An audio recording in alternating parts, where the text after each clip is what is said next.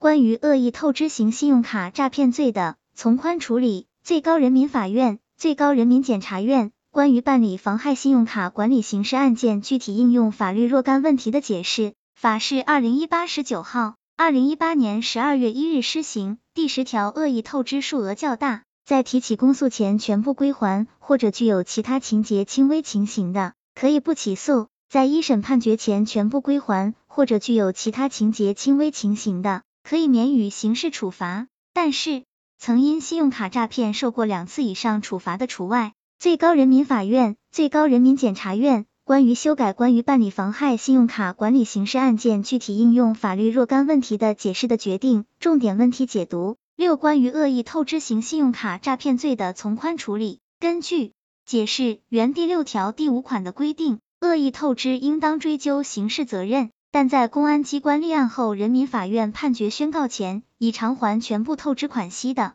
可以从轻处罚；情节轻微的，可以免除处罚。恶意透支数额较大，在公安机关立案前已偿还全部透支款息，情节显著轻微的，可以依法不追究刑事责任。为了贯彻认罪认罚从宽制度，推动对恶意透支从宽处理的真正落地，决定第五条对解释原规定做了三方面调整：一是适度限缩全部归还的对象，即不再明确要求全部归还的对象为透支款息，而按照决定第四条的规定相应调整为实际透支的本金数额；二是适度放宽从宽处理的时间范围，即不再限制为公安机关立案前。而是把握提起公诉前和一审判决前两个时间节点分别作出规定，在提起公诉前全部归还或者具有其他情节轻微情形的，可以不起诉；在一审判决前全部归还或者具有其他情节轻微情形的，可以免予刑事处罚。需要注意的是，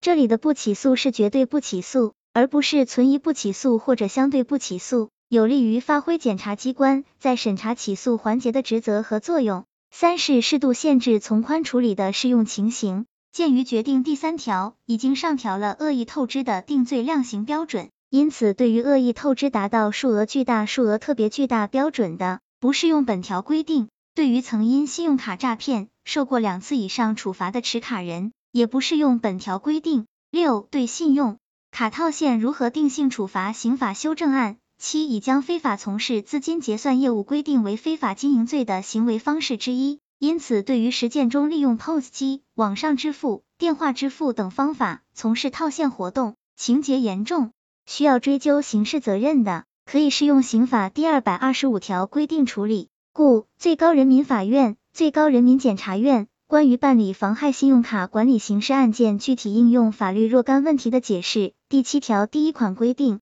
信用卡套现以非法经营罪认定，并把打击重点定为使用 POS 机等方法实施信用卡套现的不法商户。由于信用卡套现行为的危害主要在于将金融机构资金置于高度风险之中，因此本条第二款把套现金额、逾期未还金额、金融机构经济损失作为定罪量刑的标准，对信用卡套现构成非法经营罪的定罪量刑标准作出如下规定：数额在一百万元以上的。或者造成金融机构资金二十万元以上逾期未还的，或者造成金融机构经济损失十万元以上的，应当认定为刑法第二百二十五条规定的情节严重，同时将情节特别严重的标准掌握在情节严重的五倍。第三款对持卡人构成信用卡诈骗罪的情形做了规定，持卡人以套取现金为目的，通过 POS 机商户实施套现行为的，一般不按犯罪处理，但如果其以非法占有为目的，通过 POS 机商户实施套现行为的，